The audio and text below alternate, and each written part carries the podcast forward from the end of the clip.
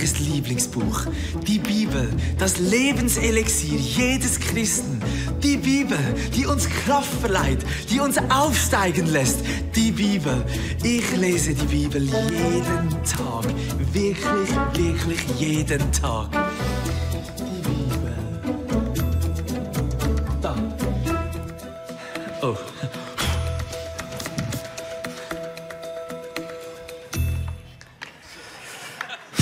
Wow, Applaus. Lass uns Thomas Applaus geben. Vielen Dank, Thomas.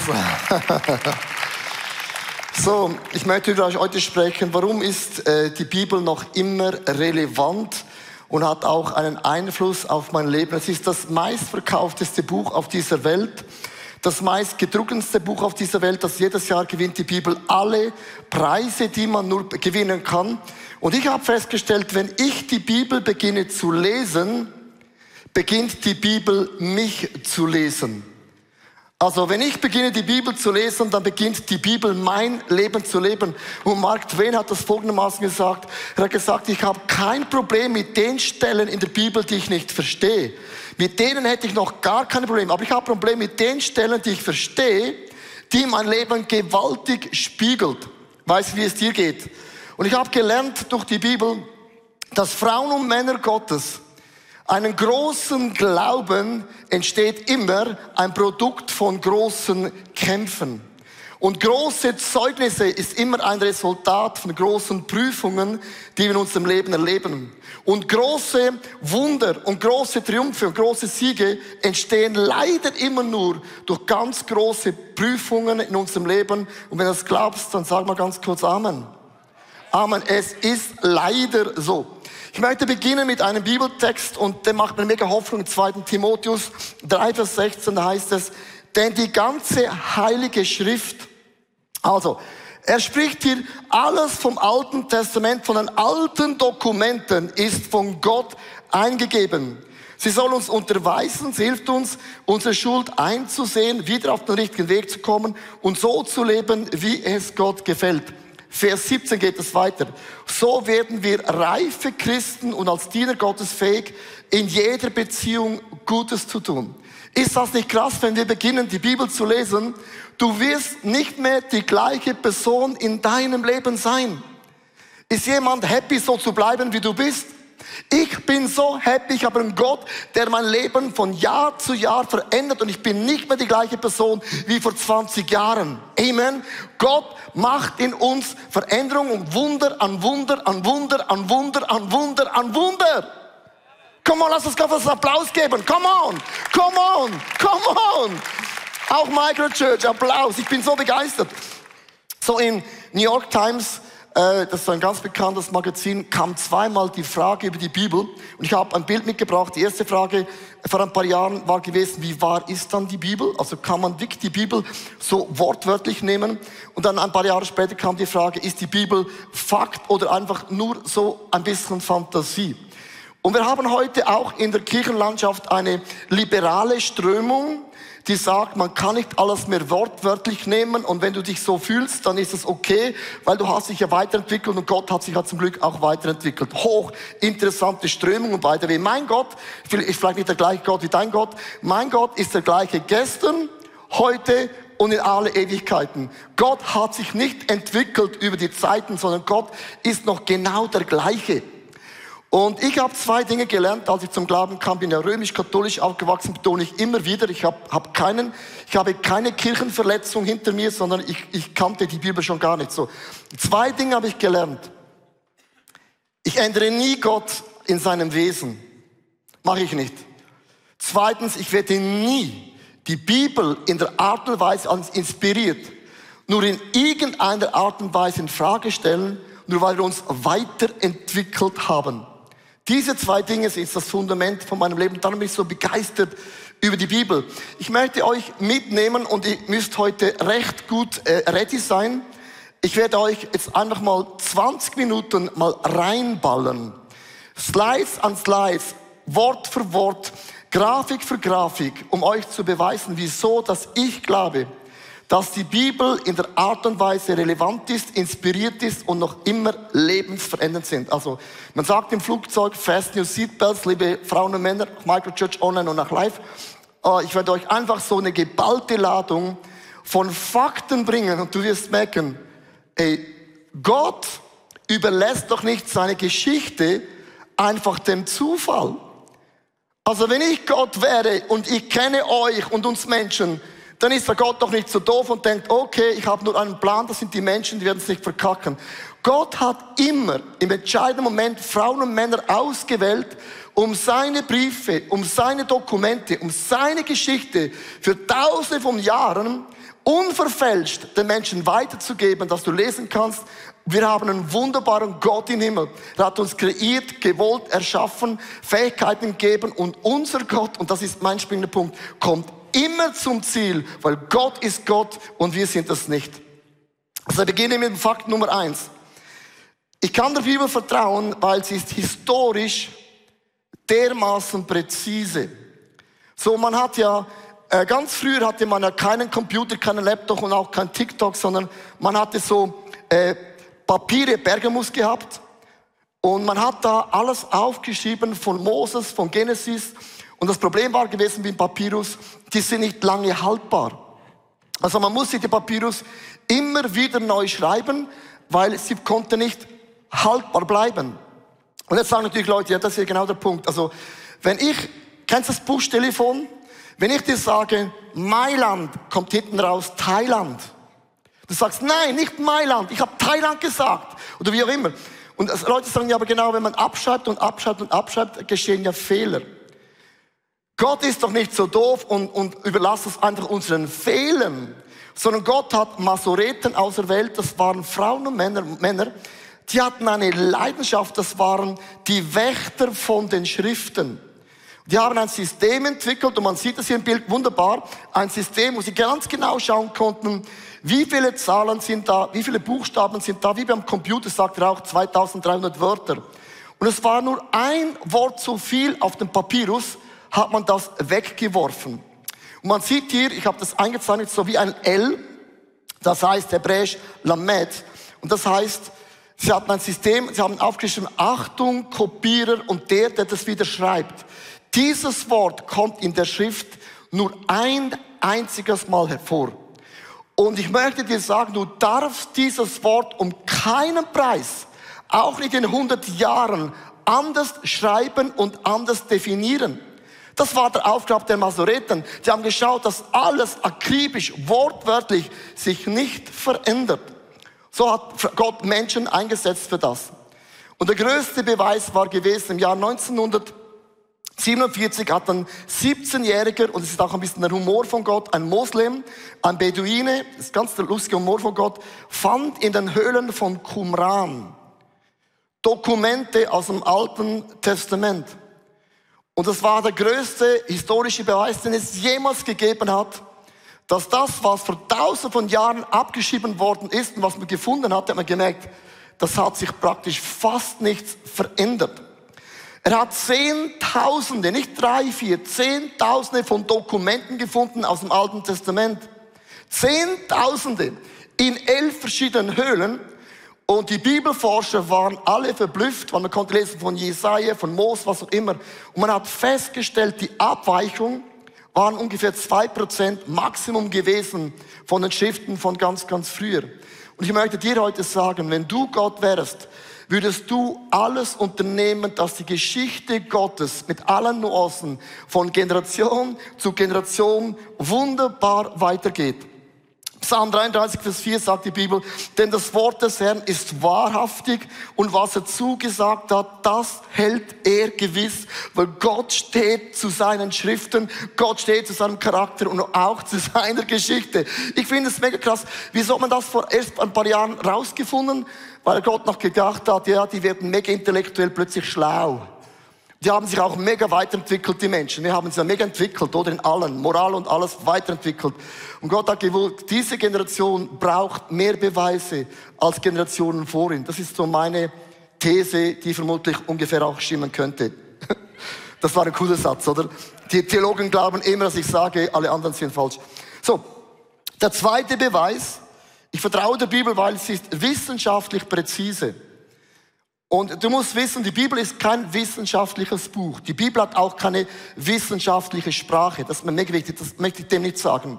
Aber der Mann Jay Kepler hat etwas Interessantes gesagt über Wissenschaft. Er hat gesagt, die Wissenschaft denkt nur über Gottes Gedanken nach.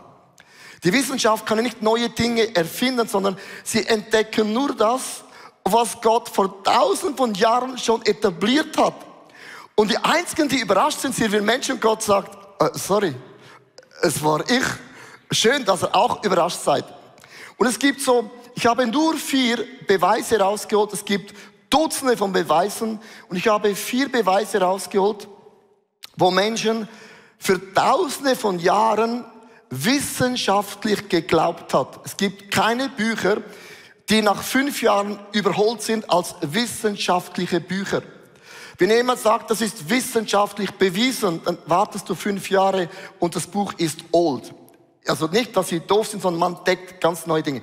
Vier Dinge und ich bin mega begeistert, weil Gott sagt Dinge voraus, die konnte niemand wissen. Es gab kein Training, weil die 613 Gebote im Alten Testament waren nicht Verbote, Gebote, es waren Life-Coaching. Und Gott wusste, ich bin der beste Life-Coach. So seid ihr ready. So, der erste Punkt, man glaubte vor tausenden von Jahren, es gibt immer noch Menschen, die es glauben, die Erde ist eine Scheibe. Liebe Frauen und Männer, da kam Kolumbus im Jahr 1400, ging er raus mit dem Boot. Er wollte nach Indien auf dem Seeweg, landete in Amerika. Und Kolumbus kommt zurück und sagt, liebe Frauen und Männer, wir haben ein Problem. Die Erde ist keine Scheibe. Sie ist gewölbt und sie ist rund. Sie ist eine Kugel. Und alle haben gesagt, wieso weiß das? Er hat gesagt, ich bin mit meinem Boot am falschen Ort angekommen. Sie ist nicht flach. Ich finde es interessant in Jesaja 40, Vers 22. 2600 Jahre bevor Kolumbus das entdeckte, sagt Jesaja, er thront über dem Kreis der Erde. Die Erde ist ein Kreis. Woher konnte das Jesaja wissen? Gott hat es ihm gesagt und auch inspiriert. Dann glaubten für tausend von Jahren Leute, die Erde ist geschützt. Also wenn die Erde rund ist und sie hangt irgendwo um Luft, das geht doch gar nicht. So die, die Ägypter haben gesagt, fünf Säulen halten die Erde. Und Moses wurde unterwiesen in der Lehre der Ägypter. Die Griechen haben geglaubt, der Atlas, das ist so ein Gott, der Gott vom Atlas, er hält die Erde auf seinem Buckel. Die Hindus glauben, ein Elefant am Rücken hält die Erde. Und wenn der Elefant geht, dann schüttelt es und es gibt ein Erdbeben. Und der Elefant steht auf einer Monster-Schildkröte und die Schildkröte steht auf einer Schlange im Meer. Das haben Leute für tausende von Jahren geglaubt. Und hochinteressant in Hiob 26, Vers 7. Gott spannt den Norden aus über dem Leeren und hängt die Erde über dem Nichts. Hey, ich bin begeistert, wie Gott Frauen und Männer eine wissenschaftliche Inspiration gibt, die heute für uns alle völlig logisch ist. Da man hat vor tausenden von Jahren geglaubt, man kann die Sterne zählen. Für jeder, der schon mal im, ähm, im Engadin in der Schweiz gewesen ist, viel Spaß beim Zählen der Sterne. So, im 150 Jahre vor Christus hat Hierapius Hirapius hat gezählt und er kam genau auf 1022 Sterne. Und 300 Jahre später sagte Poleum, oh, äh, ich habe nochmals nachgezählt, sorry, es sind vier mehr. Und 300 Jahre später hat er gesagt, wow, wissenschaftlich bewiesen. Und Gott denkt, ihr seid doch alles Pflöcke. Weil in Jeremia 33, Vers 22 steht, wie das Heer des Himmels nicht gezählt und das Sand des Meeres nicht gemessen werden kann, so viel mehr ist die Sterne in der Galaxie, man kann es gar nicht zählen. Wieso haben sie das gewusst? Gott hat sie inspiriert durch den Heiligen Geist und niedergeschrieben. Also die Bibel war wissenschaftlich schon allen Leuten mega voraus. Und jetzt kommt für mich das krasseste Argument und das habe ich da die Hühnerhaut. Vor tausenden von Jahren glaubten die Menschen, eine Seuche kann man nicht stoppen. Eine Seuche kann man nicht stoppen. Gott gab 613 Gebote in den alten Schriften. Gott hat zum Beispiel gesagt, wenn, eine, wenn ihr eine tote Person anlangt, müsst ihr die Hände waschen. Und früher hatten sie eine tote Person beerdigt und dann im gleichen Atemzug ein Kind auf die Welt gebracht, ohne die Hände zu waschen. Und du würdest sagen, geht's dir noch? Und Gott hat gesagt, wenn ihr eine tote Person anrührt, dann reinigt eure Hände. All die Reinigungsgebote, liebe Frauen und Männer, ist heute wissenschaftlich völlig logisch, dass man das so macht. Im Mittelalter gab es die Beulenpest, das war der schwarze Tod, das war eine Pest. Ein Viertel der Menschen in Europa starben. Man, man spricht zwischen 30 und 50 Millionen Europäer starben an der Beulenpest. Die haben in einem Haus gewohnt, da war jemand krank, jemand war gesund und das war nahtlos und man hat nicht gewusst, wie kann man diese Seuche stoppen. Liebe Frauen und Männer, ich bin scheiße nochmal begeistert. Weil die Europäer haben gesehen, dass die Juden werden nicht krank. Schon im Alten Testament, das Volk Gottes war gesünder, erfolgreich als alle anderen. Das haben Leute gesehen. Und im Mittelalter haben wir gesagt, die Juden sterben nicht. Die haben das Problem nicht. Und dann hat man gesagt, die Juden haben etwas in das Wasser gelehrt, dass wir krank werden. Und haben Juden umgebracht, sogar in Basel hat man Juden umgebracht. Man sagt, ihr seid schuld für diese Seuche. Und was war der Unterschied von den Juden zu den Europäern? Ganz einfach, die haben die Schriften aus dem Alten Testament gekannt. Es heißt in 3. Mose 13, Vers 14, so soll der Priester den Betreffenden für sieben Tagen in eine Quarantäne, abgesondenen Ort schicken. Die Quarantäne, liebe Frauen und Männer, hat Gott schon vor tausenden von Jahren eingeführt. Sieben Tage musstest du in die Quarantäne gehen. Keine Idee von Berset und auch nicht von Deutschland.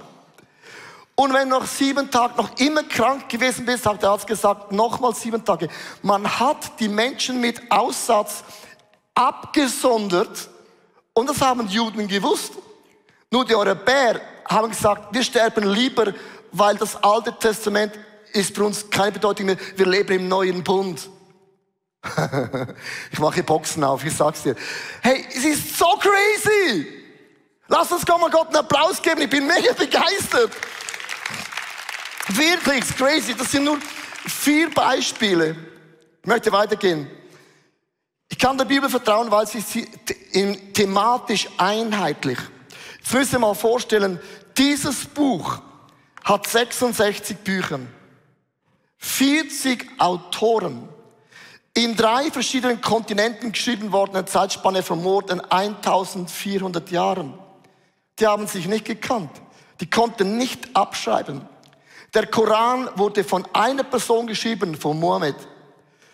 Der Buddha hat ein Buch geschrieben, es war ein Schreiber, der Buddha. Der Konfuzius hat ein Buch geschrieben und er hat es auch selber geschrieben. Also alle Bücher, die man hat, hat eine Person geschrieben. Und Gott hat gesagt, ich mache, ich ziehe alles Frauen und Männer zusammen, die sie nicht gekannt haben, um das zu dokumentieren, den Charakter und die Art und Weise, wie unser wunderbarer Gott im Himmel ist. Und ich finde das absolut spektakulär. Gott hat Fischer gebraucht, Gott gebraucht die Könige, Propheten, Priester, äh, Zöllner, äh, Gott hat das ganze Repertoire gebraucht. Sie haben es geschrieben in den Höhlen, auf dem Boot, in den Gefängnissen, in der Wüste. Die Orte waren total alle verschieden. In Johannes 5, Vers 39 heißt es, ihr durchforscht die Heilige Schrift. Achtung, er spricht von den alten Rollen, gell? Ihr durchforscht all die alten Rollen, weil ihr meint, in ihr das ewige Leben zu finden ist. Und tatsächlich weist gerade sie auf mich hin. Ist das nicht amazing? Liebe Frauen und Männer, jetzt kommt ja die Frage, aber wie ist dann die Bibel entstanden? Also wer hat dann sagen können, was kommt in dieses Buch? So, ihr müsst verstehen, geschichtlich, die alten Schriftrollen, ich nenne es das Alte Testament, wo es ja nicht so heißt, 200 Jahre bevor Jesus kam, hat man die alten Schriftrollen zu einem Buch zusammengestellt. Der Kanon von den alten Schriftrollen waren definiert. Und die ersten Kirchenväter haben nichts Neues geschrieben. Sie haben gesagt, also das ist unser Fundament, die alten Schriftrollen. Also alles, was Markus, Lukas, Matthäus und Johannes sagt und alles, was unser Freund der Paulus sagt. Paulus schrieb an die Korinther, wenn ich komme, dann ist es Winter. Also alle diese Briefe von Paulus und alle diese neuen Dokumente, all das muss mit dem sich übereinstimmen. Und Kirchenväter aufgrund von ähm, Alexander der Großen haben sich Zeit genommen, um nur zu sortieren. Die ersten Kirchenväter haben nichts Neues geschrieben. Der Kanon ist nichts Neues. Und es gab vier Kriterien, welches von den neuen Büchern gehört in diese Bibel. Und es gab vier Kriterien. Erstens, du musst ein Apostel oder ein Prophet sein. Darum sagte der, der Paulus, ich bin der kleinste von den Aposteln. Also Paulus hat nicht gesagt, ihr nennt mich Paulus. Er hat gesagt, nein, ich bin ein Apostel. Paulus wurde als ein Apostel auch beim Namen genannt, sonst hätte er keine Berechtigung gehabt, dass seine Briefe da reinkommen. Zweitens, man musste dich kennen. Also hat man dich nicht gekannt. Die Glaubwürdigkeit von der Person war much entscheidend. Zum Beispiel, ähm, äh, das gab einer, der, der, der, der, ein Zauberer, der ist auch Jesus nachgefolgt, hat auch einen Brief geschrieben. Und bei ihm hat man gemerkt, niemand kennt ihn und ist kein Prophet und man hat das ausgeschlossen. Und dann war das much entscheidende, es musste mit dem Alten Testament übereinstimmen. Es muss alles verlinkt sein mit dem Alten Testament. Weil es gibt 67.000 Links zum Alten Testament und ich habe ein Bild mitgebracht, dass ihr seht ein bisschen, diese Link mussten da sein von den neuen Rollen und auch von Paulus. Und ohne diese Link in die alten Schriften kam keine einziges Buch oder Dokument in das Neue Testament. Auch äh, Offenbarung ist Ezekiel und Daniel verbunden. Und so haben die Kirchenväter gesagt, das ganze Neue Testament, der ganze neue Bund, wo wir Christen sagen, das Alte ist alles vorbei. Das Neue wurde mit dem Alten gematcht und das waren die Kriterien, dass etwas in dieses Buch hineingekommen ist. Liebe Frauen und Männer, ich möchte euch heute sagen, wenn du eine Geschichte hast, du bist der Retter dieser Welt, überlässt du solche Dinge nicht dem Zufall, sondern Gott greift immer ein im matchentscheidenden Punkt, um seine Geschichte für dich und mich weiterzuschreiben. Das finde ich absolut stark. So, ich habe noch zwei andere Punkte. Ihr merkt, ich bin so geladen. Ich kann der Bibel vertrauen, weil sie hat alle Angriffe überlebt. Hey, dieser Punkt ist ein Statement. Jeder Angriff, den man gemacht hat auf die Bibel, auf die Dokumente, alles hat sich immer überlebt. Ich möchte euch eine, ich liebe den Humor von Gott. Ich liebe den Humor von Gott. Gott ist lustiger als die meisten Menschen. Voltaire, ein einflussreicher Philosoph und ein Aufklärer im, 1600, im Jahr 1694 bis 1778, er hat Folgendes gesagt, der Voltaire. In 100 Jahren wird es auf der ganzen Welt keine Bibel mehr geben. Zero aus, die Show ist over. Die letzte Ausgabe wird man dann in einem, irgendeinem Trödlerladen herumliegen. Und das hat er, er hat ein Haus und eine Druckpresse und hat dieses Zitat gedruckt und den Menschen verteilt. Also er hat das in seiner Druckerei gedruckt und das den Leuten verteilt. 50 Jahre nach seinem Tod hat die Genfer Bibelübersetzung sein Haus gekauft und seine Druckerei und fing in seinem Hause an, die Bibel zu drucken.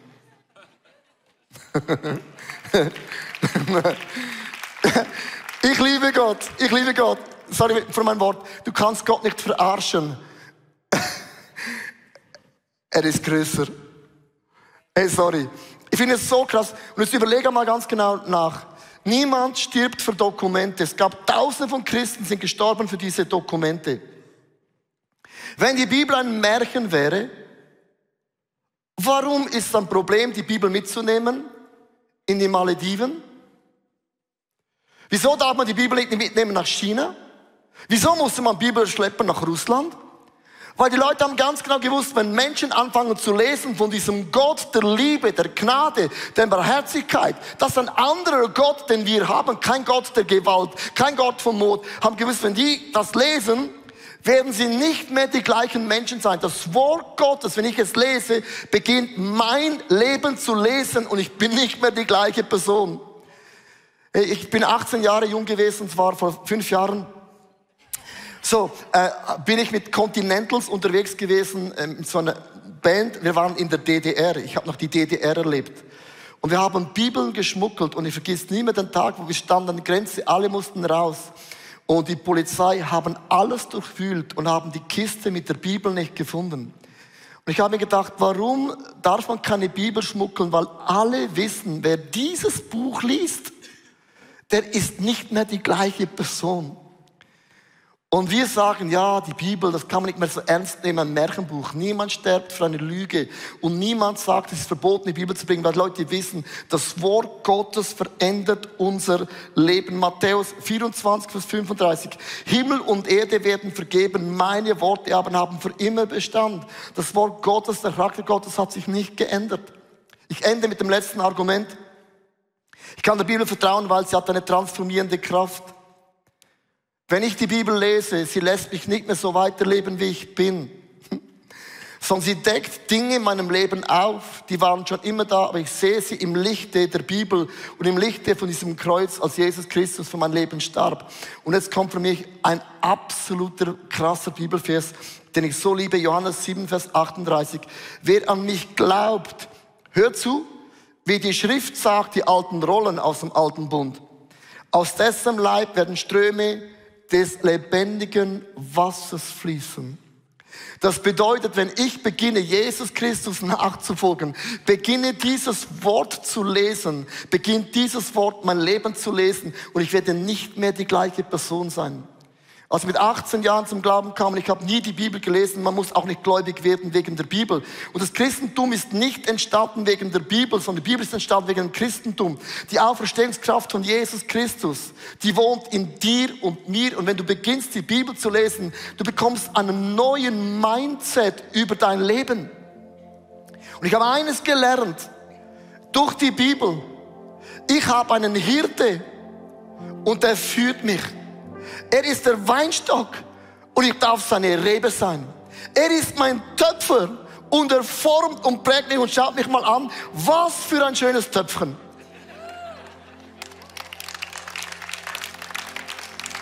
Es gibt keinen Menschen auf dieser Welt, der hässlich ist. Darf ich dir was sagen? Du bist wunderschön. Sagt, ja. Aber ich habe die Chronik bekommen, the most beautiful girl of Germany. Die Sünde die Sünde differenziert. Sünde macht, dass sie sagen, wichtig, unwichtig. Ja, berühmt, unberühmt. Schön, mh, hm, hässlich. Reich, oh, super arm. Gott kennt diesen Maßstab nicht. Gott schaut uns alle an und sagt, ihr seid mein Meisterwerk. Es gibt keine Person, wo Gott sagt, oh meine Güte, das ist total misslungen. Es tut mir mega leid kannst nicht mehr rückgängig nehmen. Ich hoffe, du lebst auch nicht 100 Jahre. Das finde ich provokativ. Das würde Gott nie sagen. Gott jubelt jeden Tag, sagt die Bibel, wenn er an dich denkt. Weißt du, wie oft fühle ich mich down, wenn ich am Morgen früh aufstehe und denke ich, ich komme fast nicht auf dem Bett und schaue in den Spiegel und denke, was soll die Kacke? Ohne Scheiß, so fühle ich mich oft. Und dann sagt Gott zu mir, jeden Tag jubelt der ganze Himmel über deinem Leben. Und wer lässt dir einsagen und einrufen, dass du nicht fähig bist? Dieses Buch, wo ich aufschlage, spiegelt mich und macht mir bewusst, dass wenn ich glaube, werden sich Berge bewegen. Wenn du betest, werden Stürme gestillt. Wenn ich spreche, spricht Gott prophetisch Heilung zu Menschen. Wenn ich meine Hände auf Kranke lege, wird es ihnen besser gehen und nicht schlechter gehen. Und während ich gehe, werde ich das Evangelium verkündigen. Und dann lese ich weiter, du kannst Gott nicht überbieten im Geben. Ich habe durch die Bibel gelernt, ich bin großzügig, weil die Bibel sagt, wer gibt, bekommt. Wer glaubt, ist. Und es hat mein Leben auf den Kopf gestellt und ich sprudle als ein Zeugnis von der Größe, von der Güte, von der Liebe von diesem Gott im Himmel. Darf ich enden mit einem Satz und das war mega wichtig. Die Bibel hat mir erklärt, es gibt keine Grenzen bei Gott. Die Bibel hat mich gelernt, es gibt keine Grenzen bei Gott. Die Bibel hat mich gelernt, wenn ich mein Leben auf das Reich Gottes baue und nach seiner Gerechtigkeit vertraue, wird Gott für jedes Detail, für jedes Detail, für jedes Detail in meinem Leben sorgen. Und Gott sorgt für jedes einzelne Detail in meinem Leben. Er ist aber mein lieber Vater. Das habe ich alles gelernt, liebe Frauen und Männer, weil dieses Buch mir erklärt, diese Güte und Treue von diesem Gott im Himmel. Und ich bin so begeistert, dass ich enden werde mit einer Geschichte. Uh, ich bin so scheiße. Wirkliche, wirkliche. Hey, wirkliche. Bin so, die, die Serie, die Serie, vielleicht habe ich sie nur für mich selber gepredigt, dann hat sich schon gelohnt. Ich habe so einen Respekt bekommen von dieser Bibel. Ich habe so einen Respekt bekommen über Gottes Geschichte, weil er immer wieder Frauen und Männer einsetzt strategisch. Und wir diskutieren, ja, yeah, Paulus, yeah, und Gott denkt, ihr könnt sagen, was ihr wollt. Aber da, wo Menschen die Bibel aufschlagen, sag, Heiliger Geist spricht zu mir. Er spricht zu mir. Und ich möchte enden mit einer Geschichte, die ist theologisch total am Limit. Ich habe die Bibel aufgeschlagen letztes Jahr. Und ich habe darin gelesen. Und während dem Lesen kam etwas in den Sinn, dass ich jeden Monat mit meinem Motorrad in einem anderen Land Motorrad fahren soll habe ich geschaut, wo steht das drin. Während du die Bibel liest, entsteht eine Offenbarung, dass Gott zu dir spricht, manchmal völlig unabhängig von deiner Situation. Dann habe ich dann aber für mich gedacht, ja, aber dann habe ich immer ein braunes Gesicht das ganze Jahr. Dann sagen die Leute, warst du immer im Urlaub? So habe ich angefangen, im Januar ging ich nach Lissabon, die sind die Flüge mega billig. Da bin ich jeden Monat, konnte ich in einem anderen Ort fahren. Im März war es warm in Deutschland. Eine Woche war warm, wir hatten die Worship-Tour. Und am Montag hat es wieder geregnet. Und dann im Dezember habe ich gedacht, ja jetzt Dezember, wie mache ich das? Dann war es der wärmste Winter ever. Es war nicht wegen euch, nicht wegen dem Klima, sondern wegen mir. Und ich habe das Jahr angeschaut und ich war so geflasht, weil das macht man nicht. Stimmt das? Aber Gott, das macht man nicht. Gott denkt nicht, das darf ein Schweizer. Gott denkt anders und ich habe im letzten Jahr etwas erlebt, was ich noch nie gemacht habe, weil ich die Bibel aufgeschlagen habe und bumm, sprach Gott zu mir. Wenn du das Wort Gottes aussprichst, inspiriert vom Heiligen Geist, es spricht zu dir. Es ist wieder Atem Gottes, das sich anatmet. Und ich habe mich entschieden, mein Leben zu bauen auf diesen Gott, der der gleiche ist gestern, heute, bis in alle Ewigkeit. Weil der Gott spricht von Wundern. Darf ich dich einladen, aufzustehen, live, online, Microchurches?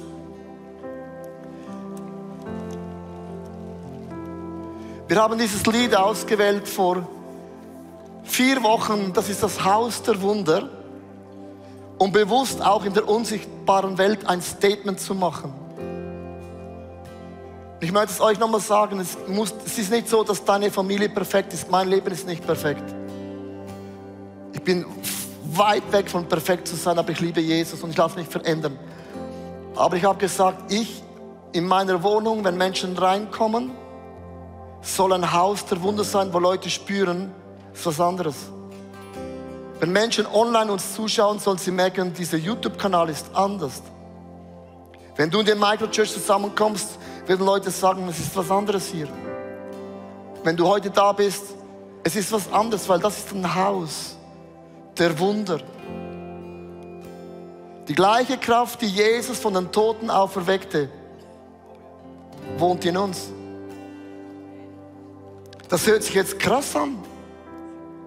Aber denk darüber nach, kau darüber nach, meditiere darüber nach, was das heißt. Jemand hat mich gefragt, ja, was ist denn mit den Menschen, die für das Evangelium leiden, die nie gesund werden?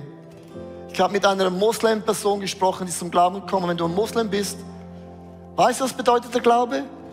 Dein Erbe ist vorbei, ausgeschlossen von der Familie und du fährst kein Porsche. Wieso glaubst du?